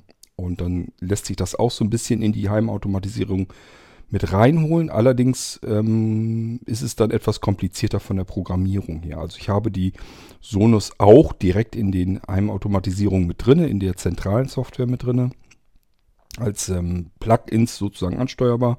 Aber ich kann sie zum Beispiel nicht mit Homeputer programmieren. Das funktioniert nicht. Die werden also dort nicht importiert, dass ich sie direkt über Homeputer ansteuern kann. ja, ähm, das sind so erstmal so die, die üblichen Sachen, die man machen könnte. Ähm, ja, vielleicht auch noch dazu gesagt, wenn man jetzt sagt, okay, ähm, das mit dem Logitech Squeezebox, das gucke ich mir mal an. Das Problem ist, ähm, die Squeezebox-System wird nicht weiter fortgeführt, wird nicht weiterentwickelt. Logitech hat die Weiterentwicklung schon vor ja, längerer Zeit aufgegeben. Es werden also keine neuen äh, Geräte mehr am Markt kommen. Interessanterweise sind die ganzen Softwareentwickler nach wie vor sehr aktiv. Also es gibt Forum, was gleichzeitig mit Mailinglist und so kombiniert ist. Man hat also Support für die ganzen Squeezeboxen, ist überhaupt kein Problem. Die Firmware wird weiterentwickelt, da gibt es noch Updates. Ähm, das, die Server äh, werden weiterentwickelt. Also da passiert immer noch was, obwohl der eigentliche Hersteller, der die Sachen verkauft, gesagt hat, wir wollen mit Squeezebox gar nichts mehr machen. Das ist der ähm, äh, Hersteller Logitech, bekannte Marke. Die haben äh, den ursprünglichen Hersteller, das war Slim Devices, haben die aufgekauft, haben das eine ganze Weile fortgeführt und ähm, haben irgendwann gesagt, das ist zu kompliziert. Das ganze System, dieses ganze Squeezebox-System ist zu kompliziert für den Endanwender. Das kriegt er nicht richtig gebacken. Meiner Meinung nach sehr schade, weil das ja, wie das, wie, wie das so oft ist, Dinge, die ein bisschen komplizierter sind, da ist meistens auch mehr rauszuholen. Also man kann mit dem Squeezebox viel mehr machen als beispielsweise mit dem Sonos-System. Es gibt eine irrsinnige Anzahl an Plugins, Add-ons und so weiter für das Squeezebox-System. Man kann alles Mögliche damit machen. Die Squeezebox-Radios haben teilweise ein Display drin und dieses Display kann man komplett ansteuern. Da kann man alles Mögliche draus äh, rausholen. Man kann da alle möglichen Informationen drauf schicken. Fotos, Bilder, Wetterinformationen, alles Mögliche. Ist überhaupt kein Problem. Und ähm, ja auch von Sound her, von Tönen her. Ist also viel mehr möglich, als man mit dem Squeezebox-System machen kann, aber ja, vielleicht hat Logitech da recht gehabt, weiß ich nicht. Also ich fand es nicht besonders kompliziert. Ähm, letzten Endes, man muss sich einen Account registrieren bei Logitech. Die, letzten, die wollen dann mehr oder weniger das Übliche haben, also eine E-Mail-Adresse und ein Passwort. Und das Squeezebox Radio fragt erst nach dem WLAN äh, ab und dann anschließend genau nach diesem Zugang. Und dann ist man eigentlich schon fertig mit der ganzen Geschichte und kann die Dinge ansteuern. Aber irgendwie war das für die Leute offensichtlich zu kompliziert. Jedenfalls ist das der Grund, den Logitech angegeben hat, warum sie Squeezebox nicht weiterentwickeln. Die haben dann die Squeezebox Radius, das waren die einfachsten Player, die sie hatten im, hatten im Sortiment. Die haben sie weiterverkauft als Logitech UE Radio, Smart Radio oder sowas. Also es sind exakt dieselben Radios mit einer anderen Firmware drin, mit einer stark kastrierten Firmware. Und auch das UE-Radio, da gibt es auch wieder Apps und so weiter dafür. Da weiß ich aber nicht, ob man die überhaupt so direkt ansteuern kann. Da ist äh, eigentlich ja kein richtiger Serverdienst, glaube ich, hintergeschaltet. Na, da war, äh, wage ich mich zu weit aus dem Fenster hervor. Ähm, ja, dieses UE Smart Radio. Ich habe einmal habe ich ein Squeezebox Radio ähm, ja, konvertiert sozusagen. Man konnte das also äh, sich die Firmware zum UE-Radio aufspielen, hatte dann ein neues UE-Radio und ich habe dann festgestellt, ach du Scheiße, das ist im Prinzip das Squeezebox-System komplett kastriert. Mehr ist es also nicht. Also man hat alles mögliche an Funktionen einfach da raus und weggelassen. Und äh, ich habe also dann zugesehen, dass ich das ganz schnell wieder auf dem Squeezebox-Server drauf laufen hatte, weil man da viel mehr mitmachen kann. Ähm, also diese ganze UE-Geschichte von Logitech interessiert mich überhaupt gar nicht. Und ähm, ja, die Squeezeboxen. Es ist eigentlich sehr schade, dass die weg sind, weil es war, es gab erstmal, es gab für jeden Geschmack die richtigen Player. Es gab einen sehr hochwertigen Player, den es von Sonos und so weiter und von den ganzen anderen Smart Speaker Herstellern überhaupt gar nicht gibt. Das ist der Transporter. Der ist komplett in einem Metallgehäuse, passt in einen HiFi-Rack äh, Rack rein und ähm, hat von allem die besten Komponenten eingebaut bekommen, also die besten DA-Wandler und so weiter drin. Äh, Chipsets und so was. Das ist alles vom Feinsten, was man vom Markt kriegen könnte. Der war scheiße teuer, ist aber für Leute, die im HiFi-Bereich ganz feinfühlige Ohren haben, eigentlich das Nonplusultra gewesen. So, und dann ging das runter, beispielsweise Squeezebox Boom und so weiter. Sind alles super tolle Player gewesen. Ähm, und dann ging das immer weiter runter. Dann gab es ähm, eine Squeezebox Receiver. Das ist einfach nur so eine kleine Kunststoffbox. Ist kleiner als so ein WLAN-Router, so ähnlich müsst ihr euch das vorstellen. Wie früher, die erinnern mich manchmal so ein bisschen wie die früheren Modems, die man so hatte, diese Analog-Modems. Ich hatte so ein Robotics-Modem, das sieht fast genauso aus wie so ein Squeezebox-Receiver. Also so eine kleine Box, hinten die Anschlüsse alle drinne. Und ansonsten ist da nichts dran. Eine Taste, eine, äh, ein Lämpchen, das anhand der Farbe zeigt, was gerade los ist. Und das war's. können WLAN, können per LAN angeschlossen werden. Sind ansonsten komplette vollwertige Squeezebox-Player, haben aber keine eingebauten Lautsprecher oder sowas. Die braucht man oftmals aber ja auch nicht. Äh, das ist, war, das ist ja nun ein altes System. Also es kommt noch aus Zeiten, wo man normalerweise noch so eine HiFi-Anlage hatte und brauchte irgendwie eine Möglichkeit, um äh, Smart Radio und die ganzen Musikdienste und was es alles so gab, irgendwie in diese Anlage zu bekommen. Und dafür waren diese Receiver einfach völlig genial. Wurden angefunkt äh, sozusagen mit einer Squeezebox Fernbedienung. Es gab eine gesonderte Fernbedienung, die selber war auch wieder ein Player. Das heißt, die selbst konnte auch was abspielen. Und aber gleichfalls alles, was Squeezebox war, mit ansteuern. Also es ist ein kom sehr komplexes und sehr gutes System gewesen. Dadurch, dass es aber nicht weiterentwickelt wurde, gab es natürlich auch irgendwann die ersten Macken. Das größte Problem ist zum Beispiel, ja, früher war eben der Speicher wesentlich teurer als heute. Also hat man auch nur wenige Kilobyte Pufferspeicher da drin gehabt. Und das war manchmal eben zu wenig, wenn dann die Internetanbindung mal nicht viel hergegeben hat oder bestimmte Synchronisationen und so weiter. Da gab es dann irgendwann plötzlich Probleme mit. Auch die Musikdienste haben irgendwann gesagt, wir entwickeln die Anbindung daran nicht weiter. Also man konnte sich sozusagen Apps auf die Squeezebox ähm, installieren, sodass man Musikdienste mit integrieren konnte, beispielsweise Napster und Wimp und wie sie alle hießen. Und äh, konnte darüber eben diese Mu Musikdienste auf seinem Squeezebox-System laufen lassen. Ähm, ja, aber die Geräte müssen eben weiterentwickelt werden. Es braucht neue Geräte mit mehr Speicherkapazität und so weiter, dass sie einfach sich den modernen Gegebenheiten ein bisschen anpassen. Und Logitech hat eben die Weiterentwicklung eingestampft. Ist sehr schade, ist ein ganz tolles System gewesen und ist es eigentlich immer noch. Ich sagte ja schon, Community besteht weiterhin. Support, Foren, Mailingliste besteht weiterhin. Das Entwickler, Softwareentwicklungssystem besteht weiterhin. Die geben Support, entwickeln ihre Sachen weiter. Alles kein Problem, nur es gibt keine weiteren neuen Hardware-Geräte mehr. Also es kommt nichts mehr nach. Ähm, ja, damit haben wir Sonos und ähm, Squeezebox mal so ein bisschen abgefrühstückt. Ich habe mir so gedacht, ich will mal irgendwann eine Folge extra dazu machen. Wir machen mal wirklich eine Folge nur über die Squeezeboxen. Zeige ich euch mal so ein bisschen was, wie die so aufgebaut sind, wie die sich bedienen lassen. Ganz tolle Apps gibt es dafür, die auch äh, blind bedienbar sind und so weiter. Ähm, das iPeng, das ist eine Software, also da kann sich Sonos seine App sonst wohin schmieren. Mit iPeng kann man wesentlich mehr machen. Ähm, diese App nutzt das Squeezebox-System, die Möglichkeiten des Squeezebox-Systems vollständig aus und ist komplett per VoiceOver prima bedienbar. Das liegt daran, weil der Entwickler um die blinden Anwender weiß und auch äh, blinde Anwender mit im Beta-Test-Team mit drin hat. Also die App, die sind eigentlich für gewöhnlich sehr gut bedienbar und es ist wirklich extrem komplex, was man da alles Schönes mitmachen kann. Nun gut, ähm, ich sag ja, wir machen mal irgendwann eine Folge nur über die Squeezebox. Kommen, kommen wir sicherlich so einen kleinen Abstecher mit in die UE-Radios, da erkläre ich das nochmal alles so ein bisschen.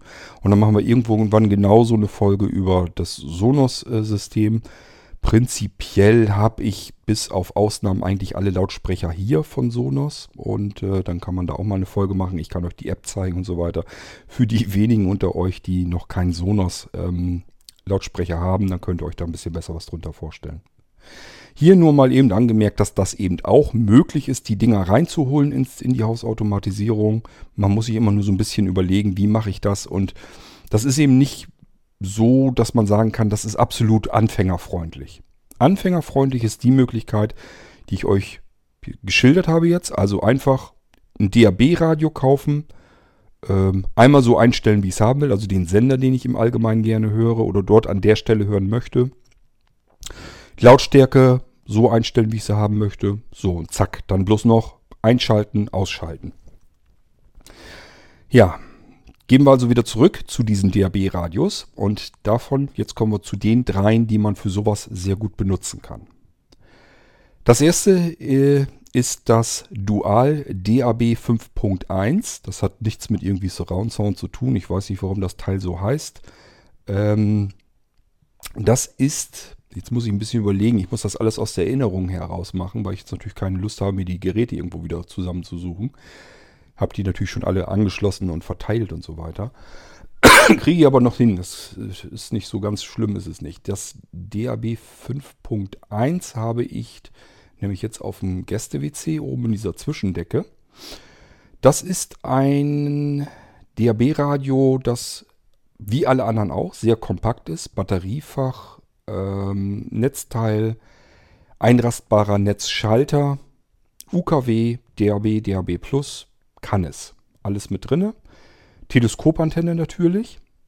Ähm, mit den Anschlussmöglichkeiten, da bin ich mir jetzt nicht sicher. Ich glaube, es hatte keine. Also weder Kopfhörer noch, dass es ein AUX-In hatte. Aber das sind alles so Sachen, kann man bei diesen kleinen Geräten, zumindest AUX-In und so weiter, kann man sowieso nicht gebrauchen. Was vielleicht praktisch wäre an solch einem Radio, wäre vielleicht mal ein Kopfhörer, Buchse, damit man mit so einem Ding einfach auf dem Kopfhörer richtig gut Musik hören kann. Denn der eine Lautsprecher, der da drin ist, die sind immer so um die 1, 1,5 Watt. Da kommt nicht viel Power raus. Es reicht aber vollkommen aus.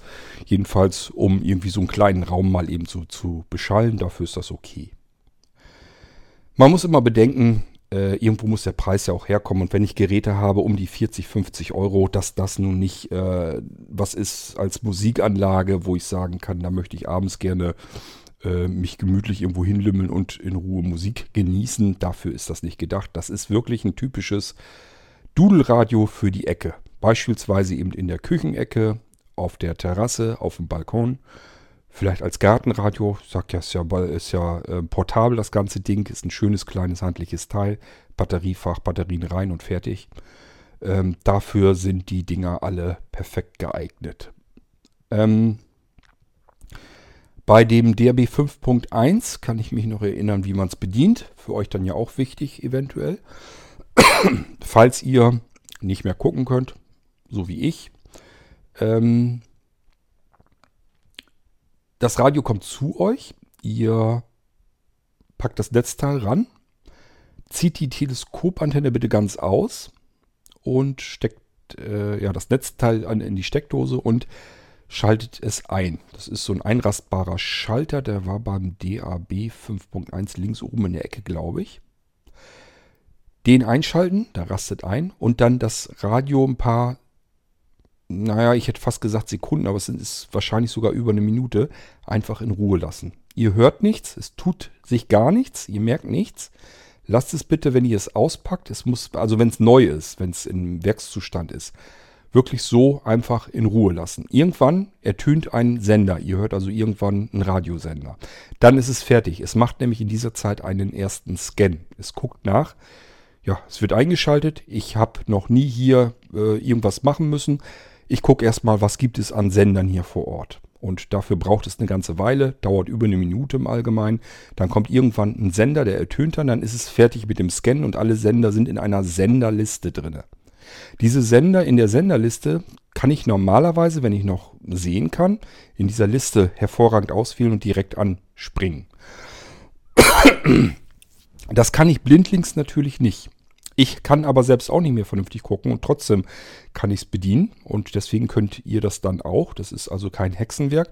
Nur das Einzige, was wir nicht gut können, ist am Display abgucken, welcher Sender ist das. Wir können uns also nicht, so wie es gedacht ist vom Hersteller, durch, dies, durch die Senderliste durch zappen sozusagen und dann gezielt einen Sender aussuchen und den ansteuern, sondern wir müssen wirklich zappen. Also einen Sender weiter, auswählen, reinhören. Ist nicht der, den ich hören will. Wieder einen Sender weiter, auswählen, reinhören. Ist nicht der, den ich haben will. Und so weiter, bis ich den habe, den ich hören möchte. Ähm, also das ist die Bedienung, wie sie bei allen diesen DAB-Radios ist, diese kleinen kompakten Dinger. Und äh, ich denke, das geht aber trotzdem. Also gerade so für den Einsatzzweck, wofür ich es jetzt gebrauchen konnte, reicht das vollkommen aus. Ich muss ja nur einmal den Sender haben, den ich gerne haben möchte. Den lasse ich eingestellt, regel die Lautstärke so, wie ich sie haben möchte. Und dann muss ich nur noch das Netzteil halt in der Steckdose so belassen, die am Lichtschalter mit dranhängt. Ja, Licht an, Radio an, Sender wird gespielt, Licht aus, Radio aus, Sender wird natürlich nicht gespielt. Ganz simple Geschichte. Und wie gesagt, das könnt ihr euch, euch dann auch ganz leicht basteln.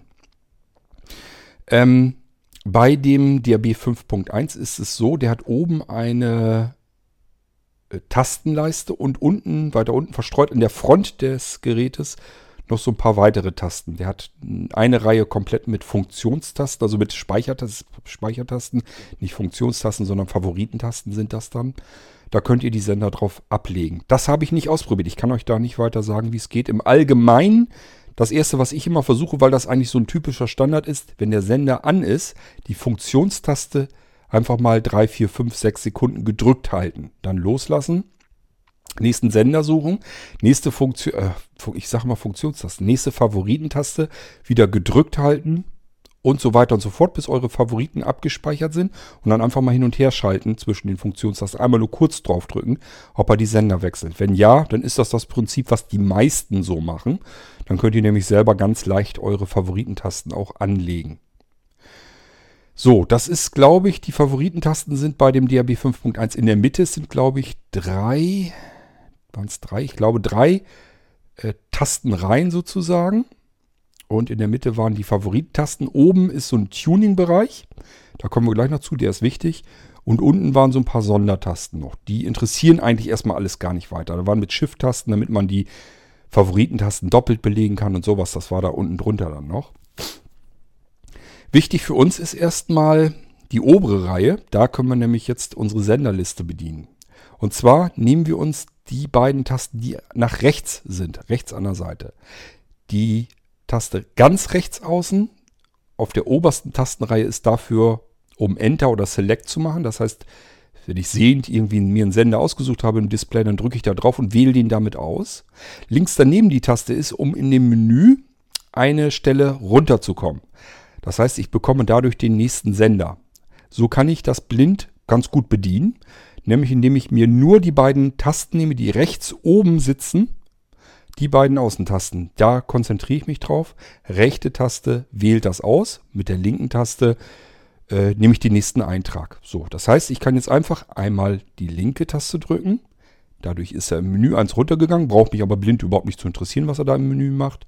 Rechte Taste drücken. Also rechts oben ganz oben rechts die Taste ist Select. Drücke ich da drauf, ähm, wird in dem Moment der Menüeintrag genommen. Wenn ich mich nicht in dem Systemmenü befinde, dann heißt das, ich habe die Senderliste und habe die nächsten Sender ausgewählt. Und mit dieser Taste, mit der Select-Taste, wähle ich den Sender aus. Ich kann also in diesen Sendern weiter zappen. Also wieder rechts oben die beiden Tasten. Erst links drücken, ein Sender weiter. Rechts drücken, Sender auswählen. Ich höre ihn. Wieder links drücken, ein Sender weiter. Rechte Taste drücken, auswählen. Ich höre ihn. So müsst ihr euch das vorstellen. Und so könnt ihr euch durch die Sender zappen.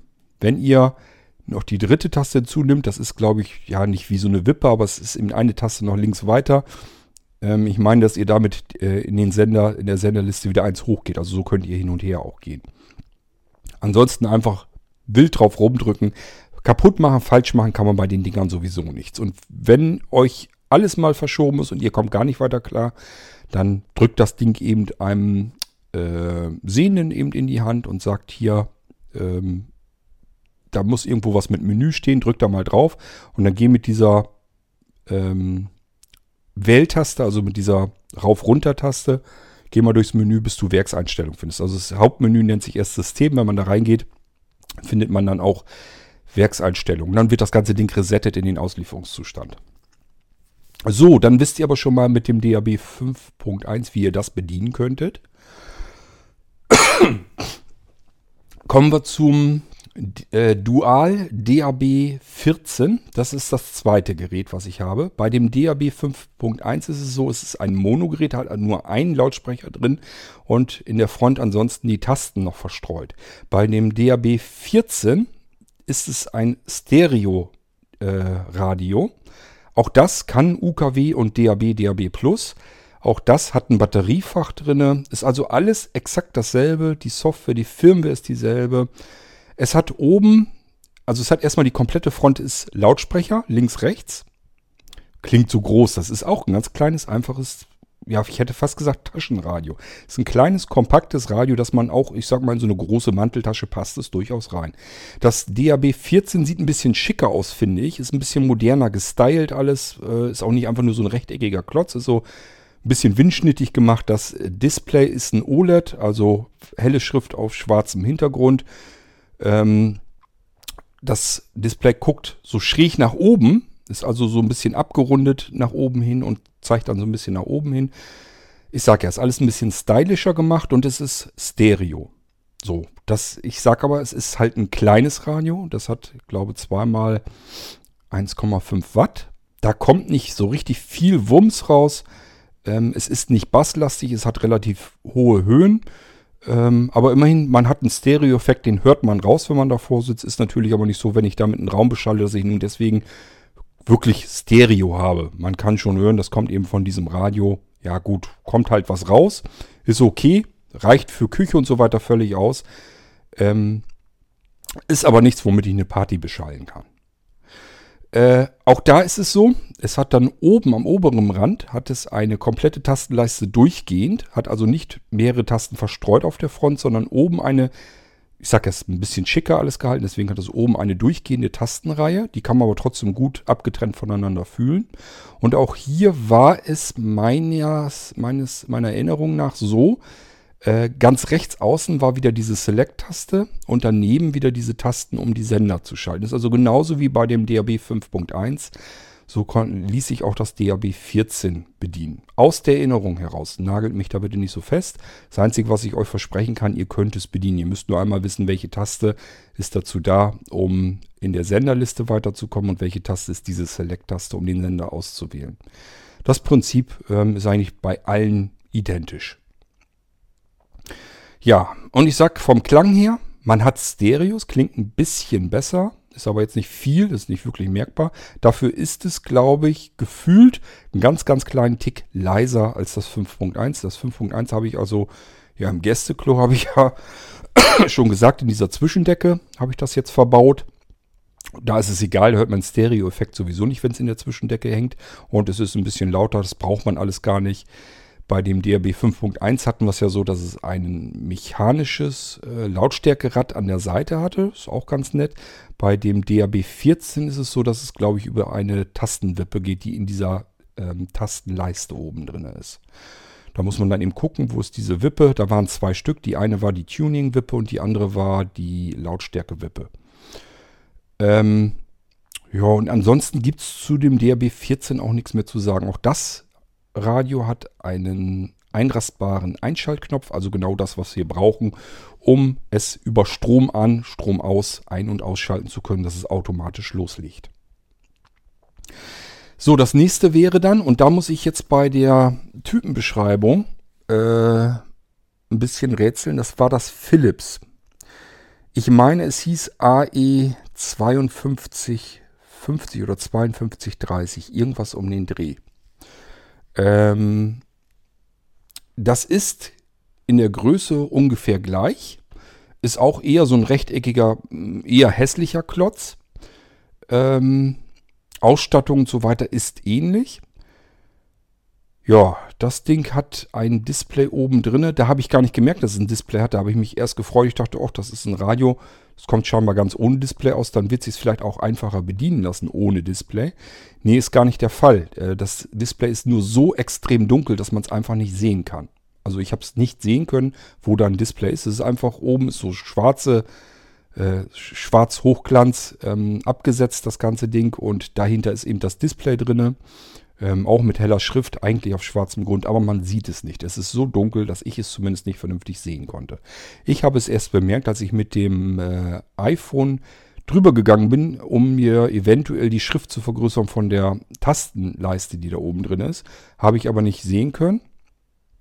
Und äh, habe dann aber bemerkt, oha, da ist ja doch ein Display, steht ja doch was. Äh, Funktionsprinzip ist eigentlich genauso wie bei den Dualradios. Das Philips hat aber oben rechts in der Ecke, in der oberen Ecke, hat es zwei runde Tasten. Das sind keine Drehregler, sondern sind einfach nur zwei runde Tasten, die sich nach oben drücken lassen und nach unten drücken lassen. Die rechte Taste von diesen runden ist für Lautstärke. Klarer Fall, nach oben gedrückt wird es lauter, nach unten gedrückt wird es leiser. Und links daneben ist auch wieder, um sich durch dieses Menü durchzuwursteln. Ist also auch nicht ganz unpraktisch. Ähm, wir können einfach davon ausgehend, wenn wir das Radio bekommen, Funktion ist immer gleich. Ich nehme es zum ersten Mal in Betrieb, das heißt, ich versorge es mit Strom und schalte den Netzschalter ein. Es macht einen Scan. Das heißt, bitte nicht stören dabei. Das scannt erstmal die Sender durch und es dauert einfach eine Weile, bis dann irgendwann ein Sender zu hören ist. Dann wisst ihr, aha, er ist mit dem Scannen fertig. Ich habe hier einen Sender und jetzt kann ich loslegen. So, und dann nehmt ihr euch von diesen beiden runden Tasten in der oberen rechten Ecke am Philips AE 5230, meine ich, heißt es. Ähm, nehmt ihr euch die linke Taste und dann könnt ihr beispielsweise einmal runterdrücken und dann einfach mit dem Finger von der runden Taste, von dieser linken runden Taste einfach mit dem Fingerstück runtergehen. Da ist, kommt ihr in die Tastenreihe rein. Und dann einfach auf die Taste, die da drunter ist, nochmal draufdrücken. Das ist nämlich die Select-Taste wieder. Also hier ist es auch blind gut bedienbar. Obwohl die Select-Taste mittendrin ist in der Tastenreihe, spielt keine Rolle, weil ihr müsst einfach nur merken, unter der runden Taste, da ist vielleicht, keine Ahnung, Zentimeter Platz oder so, dann kommt diese Tastenreihe. Und die Taste, die Drucktaste in der Tastenreihe, die unter dem linken runden und unter der linken runden Taste ist, das ist die Select-Taste, mit der ihr den Sender, den ihr auswählt, ähm, aktivieren könnt. Also, auch da ganz leicht zu bedienen. Einfach die linke runde Taste einmal runterdrücken, Stückchen runtergeben mit dem Finger, raufdrücken auf die Taste, die da drunter ist, wieder mit dem Fingerstück hoch. Wenn das nicht der richtige Sender ist, nochmal die runde Taste runterdrücken, Stückchen runter, wieder auf die Select-Taste drauf und so weiter und so fort. Also, alle Radios könnt ihr auch blindlings bedienen, obwohl sie ein Menü haben, obwohl sie ein Display haben. Ähm, weil, was haben wir? Also ich weiß nicht, ob das in der Großstadt mehr Sender sind. Hier haben wir vielleicht, keine Ahnung, 20 Sender oder so. Ich denke mal schon, dass es in der Großstadt mehr Sender wahrscheinlich sein werden. Ähm, nichtsdestotrotz kann man aber zumindest sich durch diese Sender durchzappen und einfach mal hören, was, was gibt es denn da überhaupt so zu hören. Und ich sag ja, die Dinger haben im Allgemeinen Favoritentasten, so dass man sie sich abspeichern kann. Nur da kann ich euch jetzt nicht bei helfen, weil ähm, ja, das habe ich für mich selbst nicht gebraucht, weil diese Radios verschwinden einfach in der Bude. Die sieht man nicht, man hört sie nur, wenn man irgendwo Strom gibt. Ähm, sie sind aber natürlich für euch auch trotzdem geeignet, Und äh, wenn ihr euch eure Lieblingssender dann auf diese Favoritentasten legen wollt, dann müsst ihr einfach mal probieren. Entweder so machen, wie ich euch das eben erzählt habe, oder aber ihr sucht euch mal eben sehende Hilfe und werft vielleicht auch mal einen Blick in das Handbuch dann rein. Gut, das sind so die drei Radios, die ich euch empfehlen kann, wenn ihr mit Strom an, Strom aus ein digitales Radio ansteuern möchtet. Ansteuern ist vielleicht ein bisschen übertrieben gesagt. Ihr könnt es nur einschalten, ausschalten, aber auch schon das ist eigentlich eine Hürde. Normalerweise ist es so, man steht davor und weiß nicht, was kann man da kaufen. Das wollte ich euch hiermit eben ein bisschen abnehmen, die Mühe. Die hatte ich nämlich. Ich habe mir ein paar DAB-Radios angeguckt, ähm, so im Markt und so weiter. Die hatten alle das Problem, da funktionierte das nicht mit Strom an, Strom aus. Die hatten keine vernünftigen Netzschalter, einrastbare, sondern nur so Dip-Tasten. Und da musste man immer draufdrücken, damit man dann äh, einen Sender kriegt und damit das Gerät überhaupt anspringt. Und das braucht man hier nicht. Da muss man nur Strom einschalten, Strom ausschalten. Und solche Sachen sind in der Heimautomatisierung perfekt äh, zu gebrauchen. Und wer von euch einfach nur ein günstiges, mobiles, kleines Kofferradio sucht, sage ich mal, so ein, so ein kleines Reiseding, das passt auch ins Reisegepäck eventuell mit rein. Ähm, ich weiß nicht, ich finde das bei DAB Plus immer nicht so hochpraktisch, denn wenn ich das an einen anderen Ort mitnehme, dann muss das Ding eben neu einscannen und das wiederum geht dann nur übers Menü. Das ist also nichts, was für Blinde zumindest ähm, bequem und komfortabel geeignet ist, wenn man das Ding irgendwie auf Reisen mitnehmen will. Also wenn ihr sagt, ich wechsle ständig zwischen zwei Orten hin und her, dass ich das irgendwo mit hinnehme, was weiß ich, in einen anderen Ort, wo ihr vielleicht eine Ferienwohnung oder irgendwie was habt und wollt das dann damit hinnehmen, das ist eigentlich nicht so perfekt geeignet, weil dann müsst ihr immer da vor Ort nochmal komplett neu einscannen. Und wie gesagt, dieses Einscannen, das muss man üblicherweise immer übers Menü mit auslösen. Da bringt das dann nichts. Ähm, aber ansonsten, wenn ihr das zu Hause benutzen wollt, ich sag ja, äh, kaufen, dann auspacken, Netzteil ran, in Ruhe stehen lassen, Teleskopantenne natürlich ganz rausziehen und warten, bis sich äh, ein Sender meldet. Und dann wisst ihr ja jetzt, wie ihr die Dinge auch bedienen könnt. Von daher, ja, ist auch dafür gut geeignet und es, ihr könnt Batterien reinsetzen, dann könnt das überall benutzen, draußen drin. Und äh, habt eben den großen Vorteil, es rauscht nichts, es knackt nichts. Ähm, ich sag ja, vom Klang her hauen die mich jetzt auch nicht wirklich um. Aber sie tun eben das, wofür sie so gedacht sind. Und sie sind günstig. Okay, ich glaube, wir haben jetzt sonst so ziemlich relativ alles durch.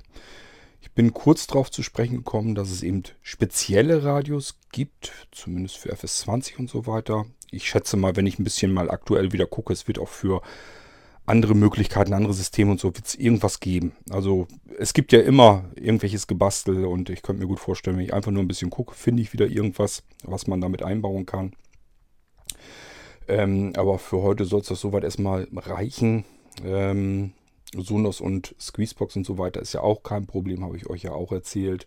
Da braucht es nur irgendwo eine Serverinstanz, die sich um das eigentliche Kontrollieren der Geräte kümmert und den Server sag, brauch, muss ich dann nur sagen, was er mit dem jeweiligen Player tun soll.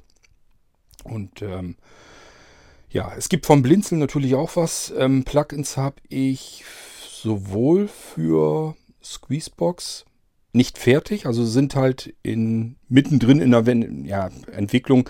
Ich will jetzt nicht sagen, dass es jetzt so ist, dass ich das jetzt irgendwie neu entwickeln müsste oder nicht ganz fertig bin oder sowas, sondern ich habe die nur so weit gebaut, dass ich sie benutzen kann für mich. Das ist also nichts mit Endanwenderschnittstelle, mit ähm, grafischer Benutzeroberfläche ganz toll gemacht und sowas alles. Sondern es ist halt möglichst simpel und einfach, sodass ich sie für meine Zwecke mit benutzen konnte. Soweit habe ich mir das programmiert. Ähm, nichtsdestotrotz, wenn jetzt jemand sagt, ich würde das aber auch gerne haben auf meinem Blinzeln-Computer, dass ich damit die Sonos-Lautsprecher ansteuern kann oder dass ich Logitech Squeezeboxen mit ansteuern kann. Es ist dann kein großer Schritt mehr. Ich muss dann vielleicht nochmal eben ein, zwei Tage dran und dann ist das so weit fertig, dass ich das auch außer Hand geben kann und ihr da relativ komfortabel direkt so problemlos mitarbeiten könnt, wie ihr das eigentlich gewohnt seid. Es ist im Moment, so wie ich es bisher gebaut habe, einfach nur ein Bastelhaufen und das müsste ich dann noch für euch fertig machen. Aber geben tut es das auch. Man kann das also auch alles mit einem Blinzeln-Computer alles ansteuern. Man kann ja auch den Blinzeln-Computer in die Heimautomatisierung mit reinholen und ihm sozusagen dann auch äh, wiederum Signale an die Hand geben. Also man kann eine Fernbedienung nehmen. Ähm, ich habe ja gesagt 100 Meter, 200 Meter Reichweite und kann diese Fernbedienung, die Tasten sich belegen. Das Signal kommt bei eurem Blinzeln-Computer an. Dafür braucht es einen speziellen Empfänger, einen Funkempfänger, aber gibt es alles im Blinzeln-Shop, äh, ist kein Problem. Und dann könnt ihr am Blinzeln-Computer auch wieder sagen, was soll er jetzt machen mit dem Signal. Also soll er aufgrund des Tastendrucks beispielsweise jetzt einfach runterfahren oder soll er irgendwas Bestimmtes tun, soll er irgendein Programm starten. Und natürlich könnte man ihm dann auch sagen, bitte schalt mir jetzt eine Sonos auf Play oder eine Squeezebox auf Play. Das ist alles kein Hexenwerk, ist alles schnell gemacht. Ähm, setzt aber voraus, dass man selber ein bisschen Lust dazu hat zu basteln. Das ist nichts, wo man einfach sagt, ich installiere jetzt oder ich starte eine Exe-Datei und dann funktioniert das einfach so. Man muss ein bisschen Bock drauf haben, sich auch selbst was anzupassen und ein bisschen zu basteln und so weiter. Dann kann ich das gerne erklären, was ihr tun müsst und so. Das ist nicht so das Tragische, aber ihr müsst einfach Lust dazu haben. Wenn ihr einfach euch vor was davor setzt und sagt, ich will jetzt einfach nur eine Exe-Datei ausführen, dann soll hier irgendwie was passieren. Das kann man machen, das muss ich euch dann aber extra programmieren und das dauert dann wieder eine Zeit. Und äh, wenn ihr bereit seid, selbst euch ein bisschen was zu basteln, dann ist das alles halb so wild. Dann könnt ihr das nehmen, was ich schon fertig habe und das einfach für eure Bedürfnisse anpassen. Und prinzipiell gehen tut das alles. Ist alles kein großes Hexenwerk. Ich habe das hier ja auch im Einsatz. Ich kann eben meinem blinzelnden Computer auch Befehle schicken und dann kann der aufgrund dessen beispielsweise dann herunterfahren oder so. Das ist alles nicht das Thema. Ähm, ich kann meine Sonos von meinem Computer aus steuern. Ich kann meine Squeezeboxen von meinem Computer aus steuern. Das ist alles kein Ding. Ja, also, dann ähm, haben wir das bis hierhin schon mal soweit fertig. Wird natürlich noch spannender, wenn ich dann den neuen Skriptinterpreter, den FIPS, dann mit drauf habe auf dem Computer. Denn dann kann ich auch noch von der Ferne aus sagen, dann muss ich noch nicht mal mehr mit 100 oder 200 Meter Reichweite arbeiten, sondern kann dann einfach am iPhone mir einen Kurzbefehl machen. Der schickt einen bestimmten Befehl, äh, sendet das Ding in eine Textdatei in irgendeine Cloud und diese Cloud wird überwacht vom Computer zu Hause und der kann dann den Befehl empfangen und entsprechend dessen wieder auch das steuern. Also kann ich mit einem Blinzeln-Computer dazwischen eigentlich etwas tun, was so von Haus aus gar nicht richtig geht. Beispielsweise die Sonos-Geräte ansteuern. Ich weiß gar nicht, ob es mittlerweile geht, ob das jetzt mit einem der letzten Updates endlich mal reingekommen ist. Bisher ging es jedenfalls normalerweise nicht. Das heißt, ich muss mich immer im selben Netzwerk befinden, um einen Sonos-Lautsprecher anzusteuern. Ähm, bin, finde ich mich außerhalb meines eigenen Netzwerkes, geht das nicht. Findet die Sonos-App zum Beispiel gar keine Lautsprecher, geht auch nicht mit VPN, funktioniert da nicht. Das alles entfällt, wenn man dann einen Blinzelcomputer hat und dann den FIPS. Dann kann man nämlich den Befehl einfach am iPhone so schicken, egal wo man steht oder geht. Und der FIPS nimmt das Ding dann in Empfang und sagt, okay, ich soll hier jetzt die Sonos ein- oder ausschalten ähm, also auf Play oder auf Pause oder lauter und leiser machen oder bestimmten Radiosender reinmachen oder sonst irgendetwas. Das ist dann eben alles möglich. Okay, so, dann soll es das bis hier gewesen sein. Ich bin am überlegen, ob mir irgendwas noch einfällt, ob ich irgendwas Wichtiges vergessen habe. Ich glaube aber nicht. Und wenn doch, dann habt ihr vielleicht Fragen. Und wenn ihr Fragen habt, dann stellt die ruhig. Ich antworte da ganz gerne drauf. Dann haben wir wieder eine neue F-Folge und ich beantworte euch in gewohnter Ausführlichkeit eure Fragen bis dahin würde ich es mal sagen, viel Spaß bei euch im, beim Basteln in eurer Heimautomatisierung, auch wenn ihr ganz klein anfangt. Ich habe euch heute so ein typisches Beispiel gesagt. Fernbedienung oder ein Bewegungsmelder und eine Schaltsteckdose. Mehr braucht man nicht. Damit kann man anfangen. Man muss kein System haben, man braucht keine Hauszentrale, man muss auch nichts programmieren können. Und trotzdem ist das ein, sicherlich ein Aha-Erlebnis. Wenn ihr euch das erste Mal selbst was gebastelt habt, nehmt euch irgendeine Fernbedienung koppelt die mit einer Schaltsteckdose und steckt dort solch ein DAB-Radio rein und könnt dann einfach aus der Entfernung einfach eine Taste drücken und das Radio geht an und ihr drückt eine andere Taste und das Radio geht wieder aus. Dann ist das schon mal das erste Erfolgserlebnis, was man so hat, ohne dass man jetzt eine komplexe Heimautomatisierung sich anschaffen muss. Das, also, das geht auch alles im kleinen Rahmen. Man muss eigentlich nur erstmal den ersten Schritt machen und sagen, okay, ich probiere das jetzt mal aus und dann werdet ihr merken, irgendwie macht das Spaß. Irgendwie ist das interessant, spannend. Und ich kann mir, wenn man einmal dieses Erfolgserlebnis hatte, kann man sich auch gut vorstellen, da kann man noch ein bisschen mehr mit basteln. Und dann geht es meistens los und man merkt eigentlich, was das für einen Spaß macht. Gut, so, wir hören uns dann wieder im nächsten Irgendwasser mit sicherlich wieder einem ganz anderen Thema. Bis dahin ähm, wünsche ich euch viel Spaß beim Basteln. Wir hören uns bald wieder. Macht's gut. Tschüss, sagt euer König Kort.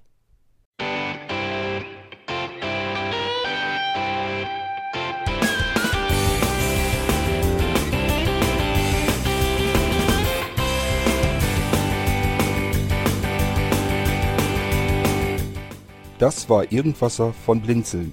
Wenn du uns kontaktieren möchtest, dann kannst du das gerne tun per E-Mail an podcast.blinzeln.org oder über unser Kontaktformular www.blinzeln.org.